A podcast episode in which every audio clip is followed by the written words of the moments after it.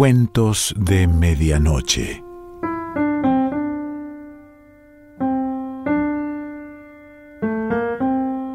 El cuento de hoy se titula El torno de los rumores y pertenece a Mev Brennan.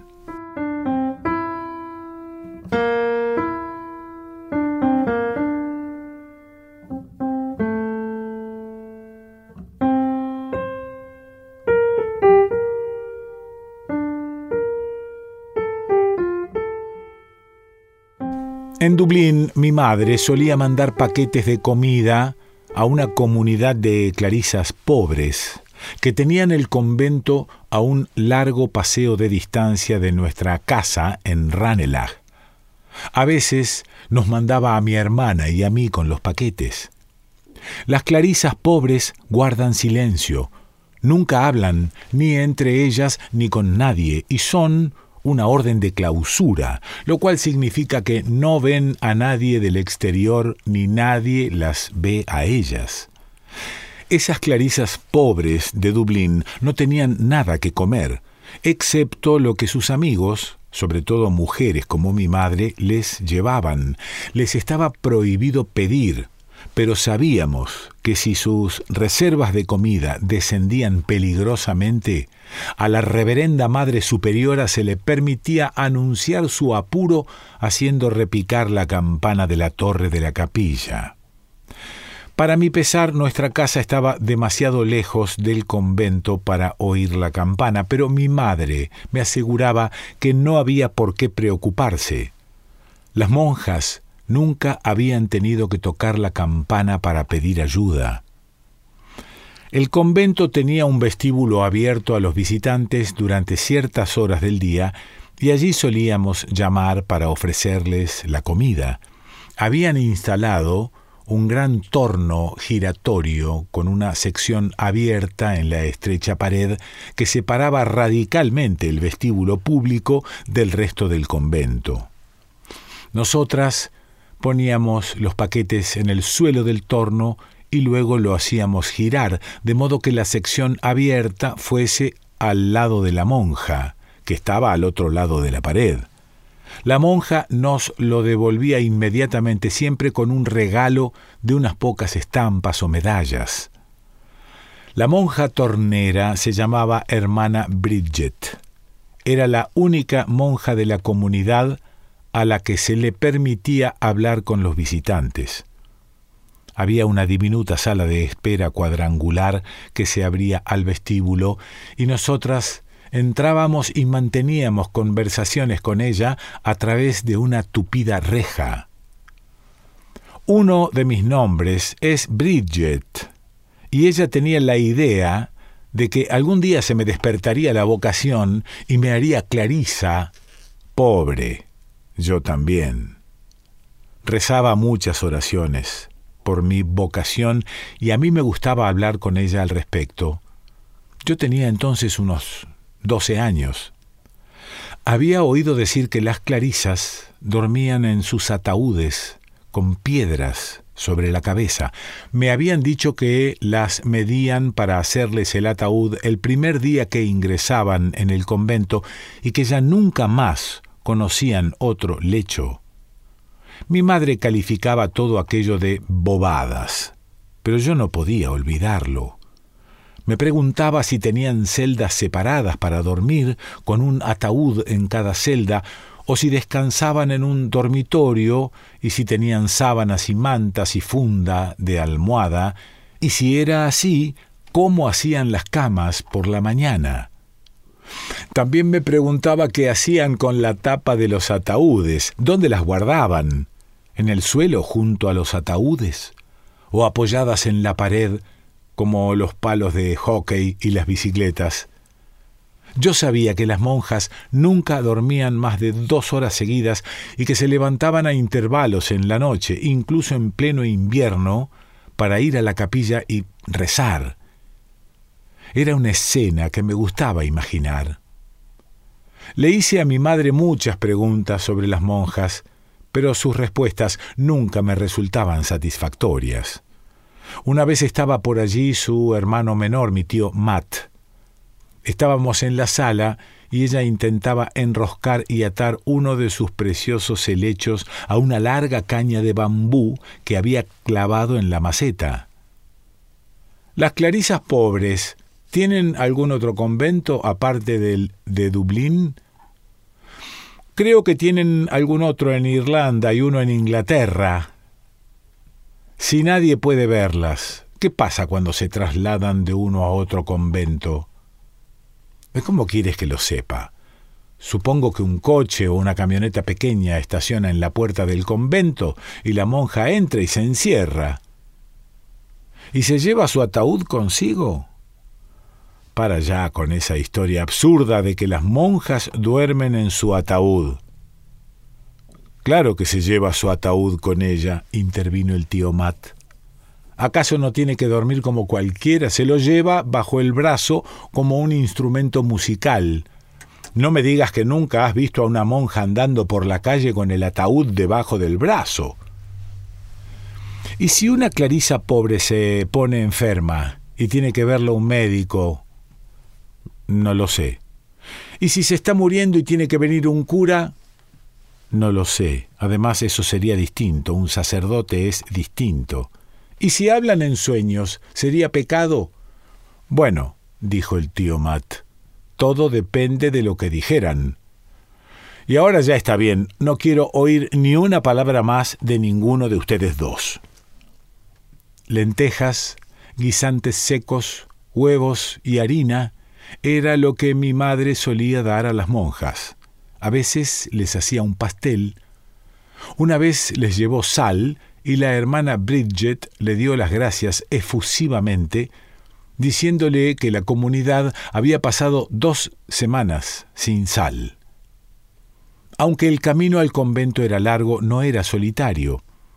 Teníamos que cruzar al menos dos calles principales muy concurridas, llenas de tráfico, mientras andábamos, y el camino era muy agradable, con árboles alineados en las aceras frente a las casas, bancos para sentarnos si nos cansábamos.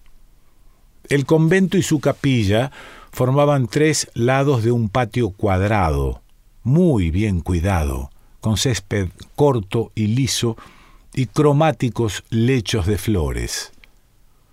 El cuarto lado del patio daba a la vía pública y estaba vallado con una puerta de hierro por donde entraban los visitantes. El muro era muy alto y no se podía ver nada a través de la puerta. A la derecha de la puerta estaba la caseta de vigía, donde vivía una anciana y atendía a los visitantes que llamaban fuera de las horas establecidas. Aunque el convento tenía horas de visita fijas, la capilla siempre estaba abierta y la gente podía entrar allí a rezar en cualquier momento. La gente que vivía cerca de la capilla solía ir a misa y a la bendición del Santo Sacramento allí.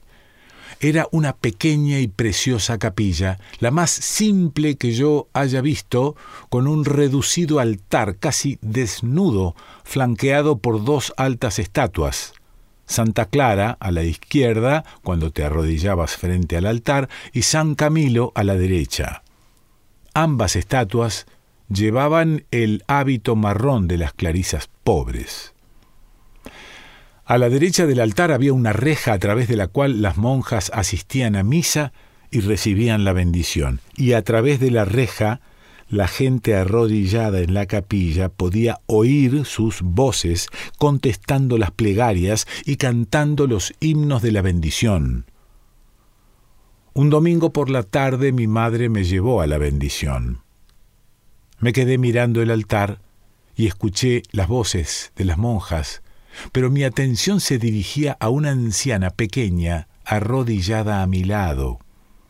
Aquella anciana, vestida de negro, tenía la cabeza medio vuelta, así que yo le veía la cara, y estaba escuchando las voces de detrás de la reja con tal concentración que parecía desesperada, con los ojos muy abiertos y la boca siguiendo las palabras. Mi madre me vio mirarla y cuando salimos de la capilla me dijo, Esa pobre mujer viene aquí siempre que puede.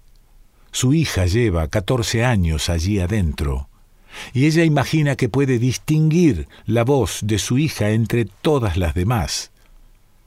Un día vinimos juntas y ella me dijo que ya no oía ninguna de las demás voces, solo la de su hija. Es como si su hija estuviera sola ahí adentro, dice.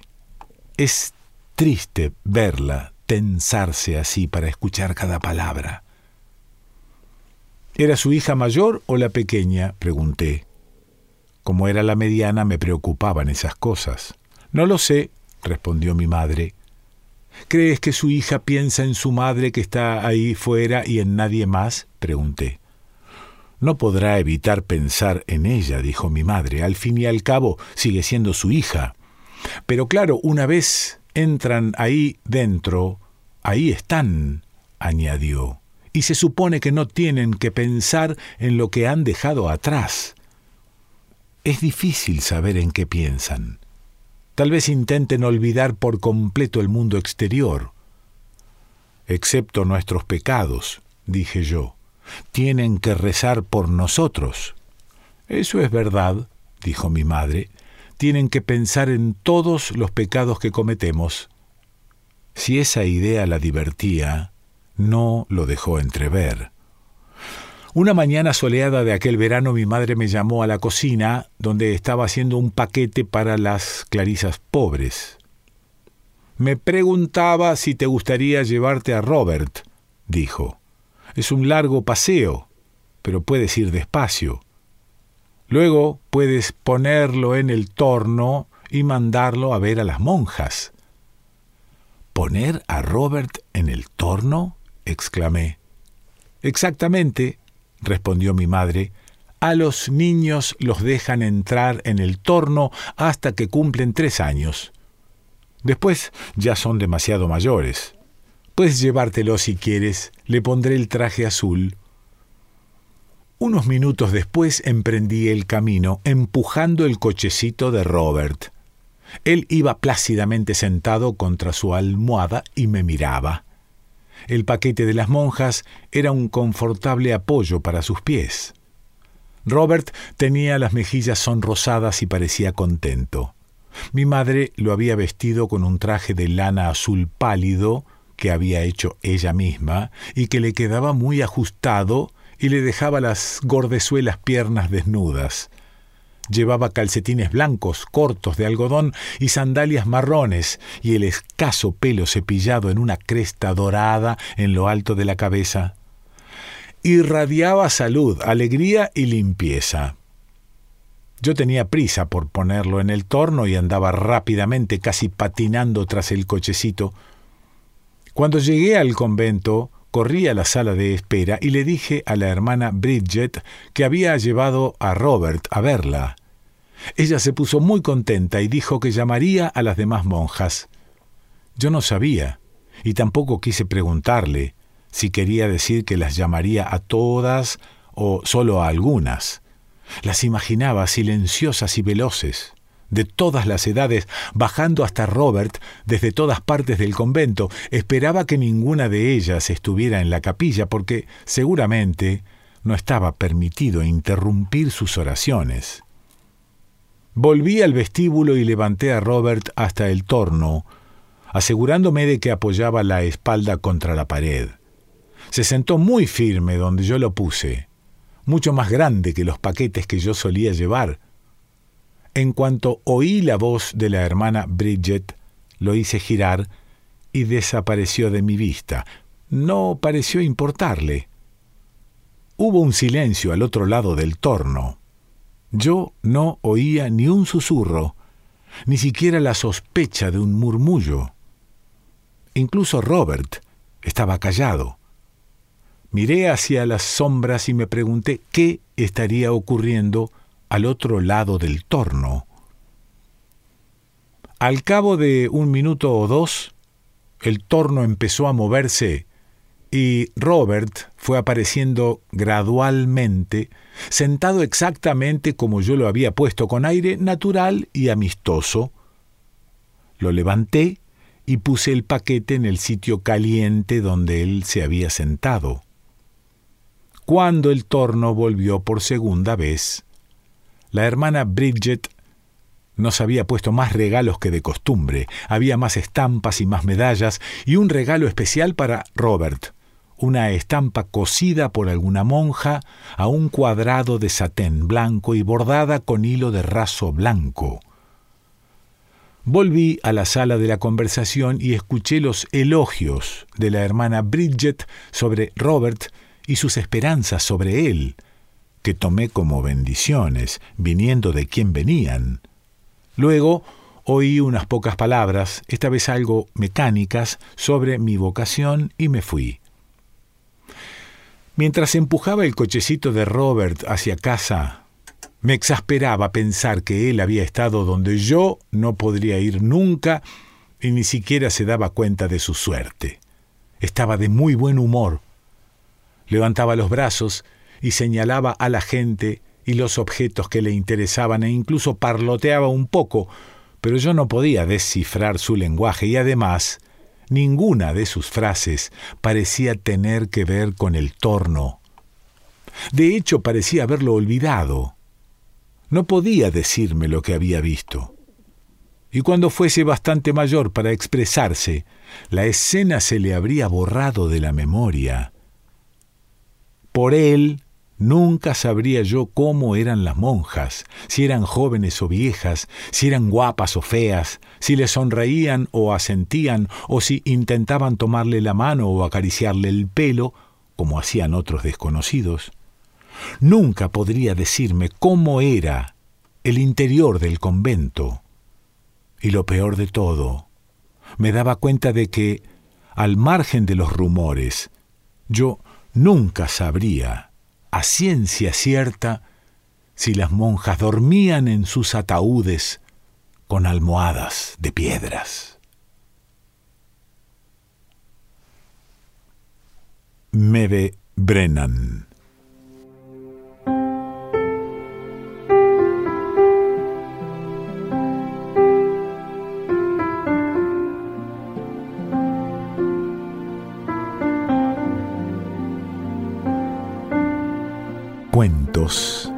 Medianoche.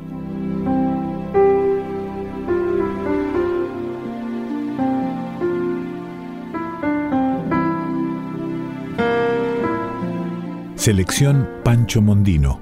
Idea y lectura Quique Pessoa.